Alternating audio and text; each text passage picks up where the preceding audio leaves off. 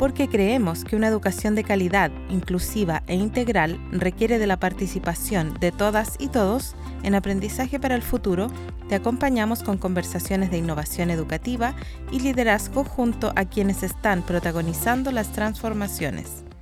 Muy buenas tardes a todas las personas que están escuchando el podcast Aprendizaje para el Futuro, un programa de Fundación Chile que nace para conversar sobre la innovación educativa y el liderazgo en el mundo escolar. Recuerda que nos puedes escuchar por Spotify, Google Podcast y Educar Chile. Y bueno, el tema que nos convoca hoy es el buen trato y la convivencia escolar, tan en boga por estos días, ¿verdad? El regreso a las clases presenciales ha traído mucha alegría a las y los estudiantes y docentes, pero también hemos sido testigos de graves hechos de violencia escolar ocurridos dentro y fuera de los establecimientos. En estos se han visto involucrados estudiantes, profesores e incluso apoderados. De acuerdo al diario La Tercera, hasta el 22 de marzo de este año se habían ingresado 393 denuncias relacionadas con maltrato a estudiantes a la Superintendencia de Educación. De ellas, 273 corresponden a maltrato físico y psicológico entre estudiantes, lo que demuestra un aumento respecto a la misma fecha de 2018 y 2019, es decir, antes de la pandemia. Por otro lado, durante los meses de octubre y diciembre de 2021, la Superintendencia de Educación realizó la cuarta versión de la encuesta de participación ciudadana Juntos frente al ciberacoso y la violencia digital, con el objetivo de conocer la opinión de todos los integrantes de la comunidad educativa sobre la realidad que enfrentan las familias y las escuelas en torno a la problemática del ciberacoso en pandemia. Una de las preguntas fue, ¿su hijo o hija o algún estudiante de su comunidad educativa ha sido víctima de alguna situación de ciberacoso durante esta pandemia? 22,4% respondió que sí y también se consultó en su establecimiento se han presentado situaciones de maltrato por medios tecnológicos como redes sociales o aplicaciones de celular a docentes y o asistentes de la educación? Y, bueno, ante esta pregunta, un 22,9% respondió afirmativamente. Sin ir más lejos, el lunes 28 de marzo de este año se conoció un video viral en donde se amenazaba a estudiantes del liceo industrial con una masacre escolar, lo que obligó a, las autoridades a suspender las clases presenciales. Sin duda estamos ante un escenario preocupante y como sociedad debemos hacernos cargo para construir una cultura de buen trato en los diversos espacios en los que nos desenvolvemos, pero sobre todo en los establecimientos educativos, que son el espacio en que se pueden desarrollar tempranamente habilidades y herramientas que permitan sostener como país y como sociedad valores y conductas esenciales para la vida en comunidad. Para conversar sobre esto hemos invitado a Isidora Mena, psicóloga y directora, perdón, y doctora en Ciencias de la Educación. Isidora es directora ejecutiva de Valoras UC, un programa que trabaja el tema de convivencia escolar de la Pontificia Universidad Católica de Chile y que desde el año 2001 incentiva y apoya al, al sistema educacional con estrategias para la organización de una convivencia que permita el aprendizaje. Isidora, muy bienvenida. Hola, Libertad. Mucho gusto estar aquí y conversar un poco sobre estos temas álgidos hoy día. Me encanta que el tema sea buen trato y convivencia ahora que estamos plagados de noticias de violencia. Así es. Muchas, muchas gracias por estar junto a nosotros y queremos realizar algunas preguntas, obviamente ahí también conocer tu opinión y eh, algunos estudios en los que también tú has estado participando. Para comenzar, bueno, a raíz de los múltiples hechos de violencia escolar y las cifras de ciberacoso que se han conocido últimamente en los medios de comunicación, ¿crees que la pandemia afectó nuestra forma de convivir en presencialidad? Que se ha expresado particularmente entre los y las estudiantes? Absolutamente y sin duda. Eh, mira, yo creo que es importante saber que veníamos con violencia, no es que recién apareció ella. Nosotros como programa en Valoras, que llevamos 21 años, estamos actualmente en CEDEL, Villarrica, eh, y en Santiago en psicología, también de la Católica, em, venimos trabajando en esto de cómo lograr que las interacciones escolares sean distintas, sean de buen trato en lo pedagógico y en la disciplina y en las relaciones entre los adultos, eh, porque no las había bien, porque había violencia, aunque fuera violencia más pequeña, más simbólica, que nos agarraran a combo y a cuchillazo, pero sí había una violencia de maltrato, de burla, a lo mejor no existía el ciberbullying, pero sí existía el bullying, etc. Em, y la verdad es que no se ha avanzado mucho. Eh, es, un discurso el que se tiene que hay que preocuparse la convivencia, que hay un encargado de convivencia, pero te cuento que muchos directivos no saben lo que es convivencia y creen que es como llevarse bien nomás, pero no se dan cuenta que es un tipo de organización para que haya buena convivencia y que aprender el buen trato requiere una pedagogía para el buen trato y que no basta con un encargado de convivencia con dos horas, tiene que tener mucho más, y si son muchos ciclos y muchos alumnos, tienen que haber más de uno, y que tienen que trabajar en equipo, que es imposible, y que en las decisiones que van a ser estructurales, porque refiere a la interacción, tienen que estar también ellos como directivos. Entonces, estamos bien atrasados, diría yo, y, em, y pese a que mucha gente se fue uniendo al discurso aquí hay que reorganizar, no se lo hacía. Más bien se hacían cosas como expulsar a los que eran más complicados, pero no a reorganizar la interacción. Pese a que hay pandemia, una crisis social enorme y salud enorme, no se reestructuró el colegio para que en lo presencial fuera distinto y acogiera el problema que suscitó en los profes, en los adultos y en los estudiantes y en la familia la pandemia y el confinamiento. Entonces se unió toda la violencia que había antes a una sensación de estrés, o sea, perdón, se unió una interacción mal organizada para que haya una buena convivencia y el aprendizaje del buen trato a un enorme grupo de personas o todas las personas que llegan estresadas, con dos años en que no han socializado, en que han estado en sus casas a veces solo o otras veces como reyesuelo haciendo lo que quieran sin ningún límite o aburridísimos con eh, las clases online. Em, y, todos sabemos que el estrés eh, genera menos regulación emocional y por lo tanto mucho más rabia, impulsividad y muy fácil que haya violencia entre los adultos, los adultos con los estudiantes, los estudiantes entre sí, etc. Y la escuela como si nada. Eh, lo dice, pero no hace realmente cosas y más bien el mensaje ha sido, em, entre paréntesis, a mí me parece súper bien la presencialidad y volver a la escuela, pero el mensaje ha sido, tenemos que tener tres años en uno. Eh, hay que avanzar todo lo que nos avanzó en dos años. Imposible.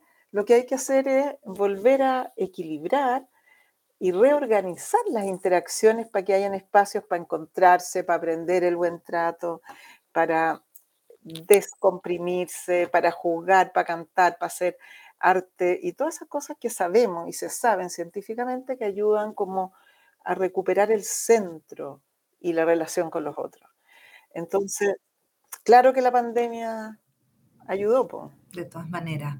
Y justamente tal como tú lo comentas, Isidora, bueno, en Chile contamos con la Política Nacional de Convivencia Escolar y bueno, esta define la convivencia escolar, ¿no es cierto?, como el conjunto de las interacciones y relaciones que se producen entre todos los actores de la comunidad educativa. Es decir, ¿no es cierto?, sitúa la responsabilidad del buen trato justamente de propiciar eh, estas interacciones positivas, nutritivas, en los distintos actores que conforman eh, este sistema. Lo que da, ¿no es cierto?, eh, cuenta en gran medida es que en ocasiones eh, estas, estas declaraciones o estos discursos que están plasmados en esta política nacional de convivencia cuesta mucho llevarlos a la práctica y, realmente experienciarlos, ¿no? En Valoras UC realizaron ustedes, ¿verdad?, junto al Mineduc y la OEI, la guía para el fortalecimiento del vínculo escuela y familia. ¿Verdad? Que busca entregar herramientas prácticas y concretas para promover una relación más nutritiva entre estas dos, ¿no es cierto? Entre estos dos grupos, entre estos dos actores eh, significativos. Respecto a, la propuesta que se plasma aquí, ¿cuáles son, eh, según tu criterio, ¿no es cierto?, los principales elementos que permiten generar vínculos nutritivos entre familia y escuela para propiciar una buena convivencia escolar? Mira, tú nombraste la Política Nacional de Convivencia Escolar. Yo creo que lo que puntualiza esta política está en el camino correcto y como tú dices, lo que hay que hacer es llevarlo a la práctica. Con respecto de los apoderados, lo primero que dice la Política Nacional de Convivencia es un trato respetuoso. Yo creo que, y en general se ha visto, que el trato hacia los apoderados suele ser como mm, algo así como de arriba hacia abajo, como imaginando que los apoderados no saben y entonces instruyéndolo así como si fueran em, estudiantes. Eh, y no es respetuoso el trato, cómo se lo invita, se lo invita a reuniones en que están eh, en fila uno detrás de otro, en que hay información que se podría dar en vez de participación.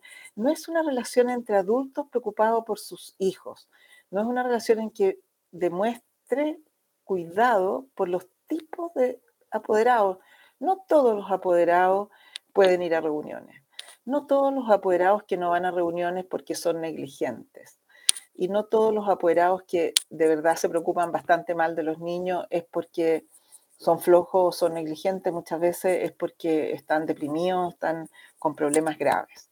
Entonces, trato respetuoso es reconocer la diversidad otro punto de la política nacional es que sea un trato inclusivo y valorador de la diversidad, que tiene que ver con lo que acabo de decir. O sea, ¿qué relación requiere cada apoderado, cada familia, para poder entender al colegio, eh, ponerse de acuerdo con el colegio, sentir que al colegio le importan sus hijos, aunque se porten mal, aunque todavía les falta aprender?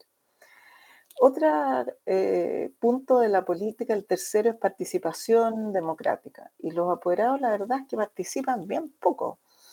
Em, yo creo que falta a todo nivel en la escuela aprender a hacer participar de una manera ordenada y orgánica, vinculante. Em, falta aprenderlo. Muchas veces se quiere, pero no se sabe cómo gestionarlo. La colaboración es un cuarto punto de la política y la verdad es que los estudiantes, a los apoderados, no se los invita a colaborar como en, en armar la institución, en cómo, no en cómo aportar una cuota, no en ir al taller, sino que en, en ¿Qué les parece a ustedes que es necesario hacer para que haya más calma, para que haya menos violencia? ¿Qué hacemos con los estudiantes más violentos? Que no sea sacarlos, porque también son ciudadanos que requieren formarse, como preguntar un poco más y colaborar entre todos, ¿no? Y lo tercero es resolución pacífica de conflicto de la, de la política y dialogada, y la verdad es que la mayoría de las, em, de las eh, demandas que hay en la superintendencia son por falta de canales de comunicación. Em, y que cuando se generan como mediaciones las cosas funcionan bastante bien. Entonces, claramente no hay, no hay suficientes canales para producir este diálogo. Eh, por ahí van las, a raíz de eso van las sugerencias, bueno, ¿y cómo lo hacemos? Y ahí hay muchas ideas y cosas bien prácticas.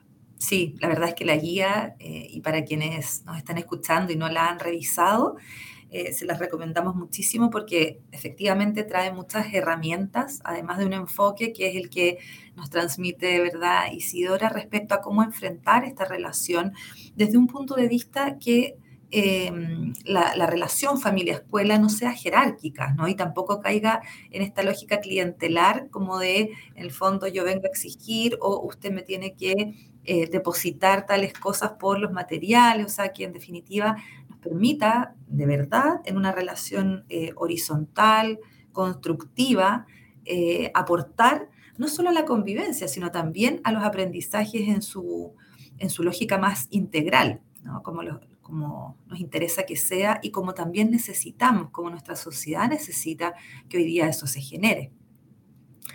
En los resultados de la encuesta de participación ciudadana Juntos frente al ciberacoso y la violencia digital, llama la atención el gran desconocimiento que existe de los protocolos para prevenir o enfrentar situaciones de maltrato, acoso escolar o violencia ya entre miembros de la comunidad educativa.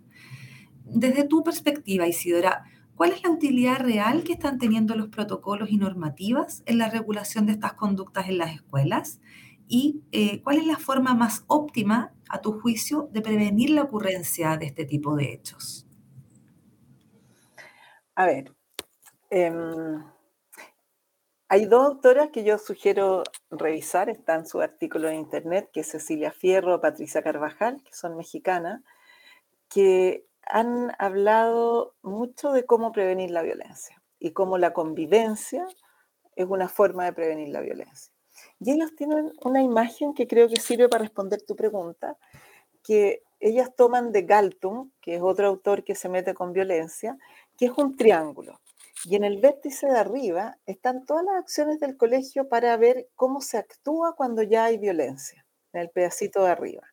Y eso le llaman trabajos de contención o medidas de contención. Y ahí están los protocolos. Y son útiles, son necesarios porque en el momento de, la, de los hechos de violencia, em, los adultos también se estresan y tampoco tienen tan claro exactamente qué hacer. Y además lo que hay que hacer no es tan fácil saberlo porque está lleno de circulares, de leyes y decretos que hacen que una u otra cosa sea un buen, mal camino, que se respete, no se vulneren los derechos, etc. Entonces, tener un protocolo es un, como un procedimiento que está pensado por adultos, ojalá también con estudiantes, de qué hacer cuando pasen ciertas cosas críticas. ¿ah? Y entonces está pensado de antemano. Y está pensado directamente para esa escuela. Aquí de repente en los colegios hacen un copy-paste de otros protocolos y la verdad es que los protocolos tienen que estar de acuerdo a las características de los colegios porque son muy distintas. Entonces uno puede inspirarse en otros, pero tiene que ver cómo em, usarlos en el propio colegio. Ojo, creo que es muy importante que los estudiantes estén presentes y que se conozcan los protocolos, porque muchas veces no se conocen. Eso es una cosa, por lo tanto sirven para esos momentos. Pero en ese triángulo de Galton hay otros dos niveles más abajo, más hacia la base. El segundo es formar en convivencia, formar en buen trato. Porque si no se sabe cómo regular las emociones cuando estás con rabia, eh, si no se sabe ciertas cosas básicas que son importantes para el buen trato, como, y que hoy día están como pasadas de moda, como los hábitos de saludar, de pedir por favor, de dar las gracias, de pedir disculpas, de pedir permiso, de contestar cuando te dicen, cuando te preguntan.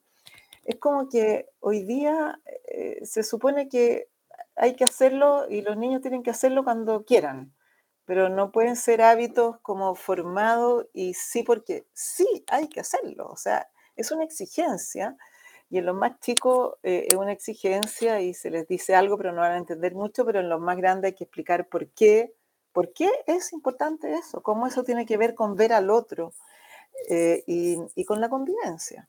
Bueno, ya esa cosa tiene que ver con enseñar el buen trato, que se aprende el buen trato, son modos eh, de, de, habitar con otros, ¿no? Em, y darse cuenta qué es lo que es maltrato también, que a veces no nos damos cuenta, no nos damos cuenta, por ejemplo, en el colegio, que em, corregir con rojo y lápiz pasta el trabajo de un estudiante es maltrato, e, e, es poco respeto por su trabajo. Eh, o que los directivos no saludar o, no dar reconocimiento a sus profesores o retarlos en público como si fueran cabros chicos, es maltrato. Eh, o que no dar participación es maltrato. Pero esas cosas como que no se saben, porque están tan metidas en la cultura escolar que, y chilena que no se saben. Bueno, hay que enseñar. Esa es la segunda parte. Hay que enseñar competencias socioemocionales. Valora se dedica mucho a formar en competencias socioemocionales a nivel escolar. Y el último, parte, la base del triángulo y la más grande, tiene que ver con actuar sobre la cultura escolar y la cultura escolar tiene que ver como con la organización de las interacciones, o sea, cómo se hacen las reuniones de apoderados, quién es importante que participen y quién, dejémoslo tranquilo, si no pueden ir. Eh, y entonces en eso, ¿qué es lo que se hace? ¿Qué es lo que se informa por escrito? ¿Qué es lo que es necesario reflexionar? Eh, los espacios para que los profesores puedan contenerse, conocerse, celebrar, eh, cooperar, los espacios para que los niños puedan moverse, moverse, el arte. Toda la, parte de la jornada escolar completa, la, la tarde debería estar dedicada a talleres, a cultura, a mostrar sus habilidades. Se sabe que eso mejora la convivencia y, ojo, el aprendizaje. Y en la tarde pasa más de lo mismo. Em, eh, se sabe que las metodologías em, más participativas son eh, mucho mejores para aprendizaje, pero también para aprender las habilidades socioemocionales, y no se hacen. ¿Por qué? Y esto es la parte estructural, porque se prioriza el contenido y pasar mucho contenido antes que a los seres humanos, que son los profesores y los niños. Entonces, hay un trastoque de valores en cómo se estructura el sistema escolar, porque no es nada más que la escuela. Entonces, Galtung lo que dice es, si nosotros queremos aportar a la paz duradera, tenemos que actuar en los dos últimos niveles de la, del triángulo, que es la mayor parte. Además, podemos trabajar en la contención, que es el vértice de arriba, y ahí tienen que ver los protocolos y son súper importantes. Pero es actuar, eh, no es actuar en la paz duradera, sino que en la que él dice se llama paz efímera. Perfecto.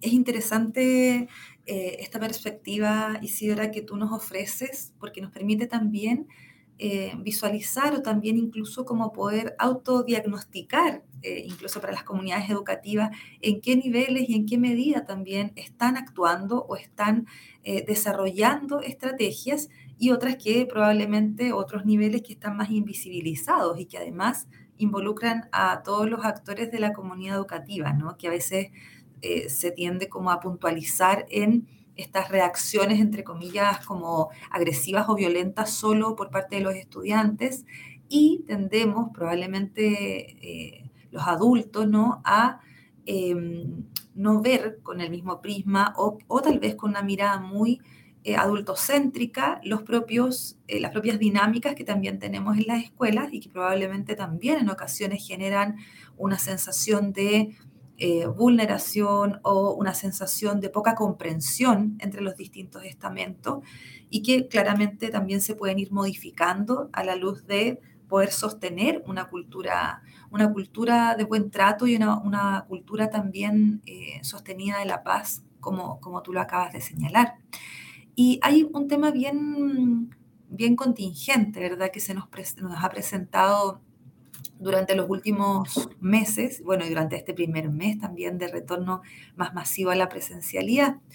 Y justamente ante situaciones de violencia, acoso o abuso, una de las primeras reacciones como sociedad ya es culpar a él o los victimarios ya sea a través de funas o denuncias más bien públicas, como hoy día han ido ocurriendo diversos hechos, probablemente al, eh, ante no ser escuchados por parte de eh, otros conductos regulares o por otros actores también del sistema. Pero cuando esto ocurre también, ¿no es cierto?, en el contexto escolar, debemos comprender que tras esa conducta hay una niña, un niño, un adolescente que cometió un error gravísimo, pero que también tiene derecho a recibir educación y aún más necesita desarrollar esas habilidades, esas herramientas, esas comprensiones que probablemente fallaron o le faltaron eh, antes de cometer un error gravísimo como, como hemos conocido ya en distintos medios de comunicación que han ocurrido, ¿verdad? Y ante estas situaciones, y desde tu juicio, desde tu perspectiva, ¿cómo debería abordar esta situación eh, una comunidad educativa? Y también aquí una pregunta bien crítica que tiene que ver con cuál es el rol y la responsabilidad del sostenedor y de los líderes educativos en estas situaciones ya que hemos visto que en algunas eh, situaciones como a nivel nacional se ha tomado la decisión de eh, extraer a estudiantes de su contexto escolar con el fin de eh, protección o bien también con la disminución de la escalada de conflicto. ¿Cómo ves tú estas situaciones?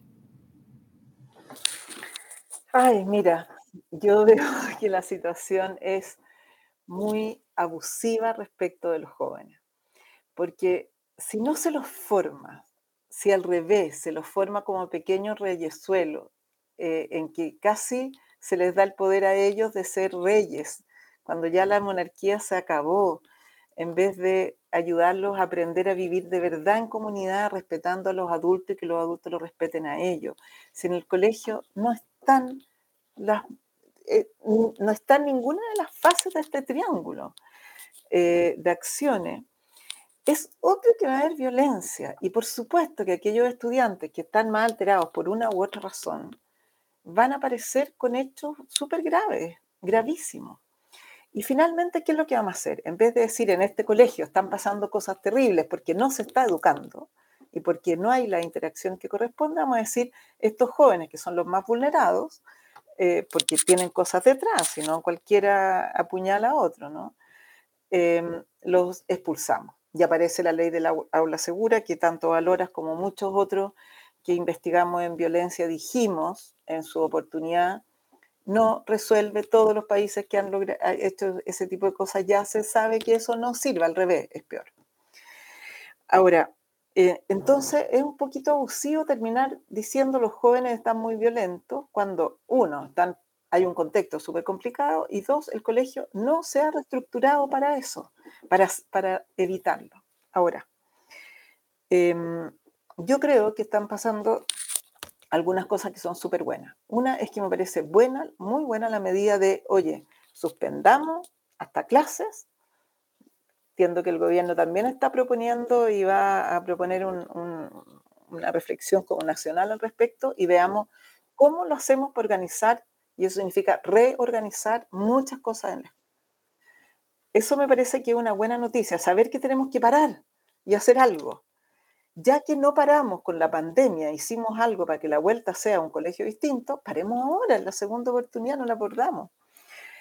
Eh, porque si no va a haber más violencia, pero la vamos a haber desarrollado nosotros, no, no, no, no afuera, no los jóvenes. Bueno, y lo otro que encuentro que es una buena noticia es que muchos jóvenes que están em, proclamándose y haciendo marcha, etcétera, están en este momento pidiendo que mejore la convivencia escolar, o sea, que mejore las acciones de la escuela para hacerse cargo de estos temas. Entonces, eh, ya no están solamente diciendo queremos más, más cosas, sino que queremos que la escuela se cambie, se reorganice. Y eso es una presión muy importante y creo que en este momento tenemos que acoger eso y invitar a los jóvenes a ver cómo reorganizamos la escuela para.